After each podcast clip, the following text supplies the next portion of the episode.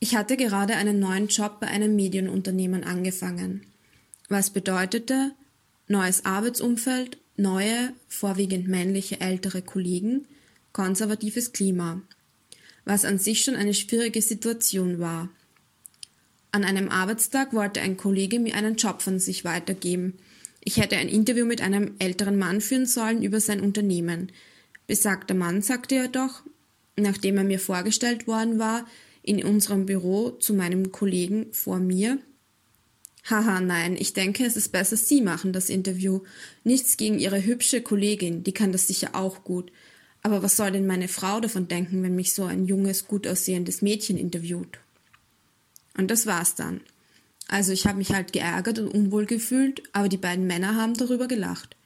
Ich habe nichts dazu gesagt, weil ich in dem Moment auch nicht gekonnt hätte. Dazu war ich auch einfach noch zu sehr die Neue. Aber ich war dann noch Jahre in dem Unternehmen und was ich dabei gelernt habe, choose your battles. Mensch kann sich in einem konservativen, repressiven Umfeld nicht ständig wehren, weil Mensch die Energie dafür sehr vermutlich nicht hat. Ich hatte sie jedenfalls nicht. Aber Mensch kann sich einen Rahmen schaffen, sich Verbündete suchen, einschätzen lernen, wann es sinnvoll ist, etwas zu diskutieren und jede Möglichkeit nutzen, Stimmen einen Raum zu geben, die gehört werden sollen und wollen.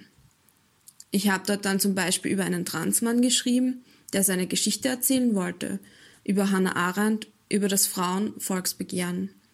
Ich habe mir überlegt, ob ich die Energie habe, jetzt stundenlang mit jemandem über Sexismus zu diskutieren, oder ob ich einfach denke, fuck off, und dann gegebenenfalls zu Hause weine, weil auch das in Ordnung ist.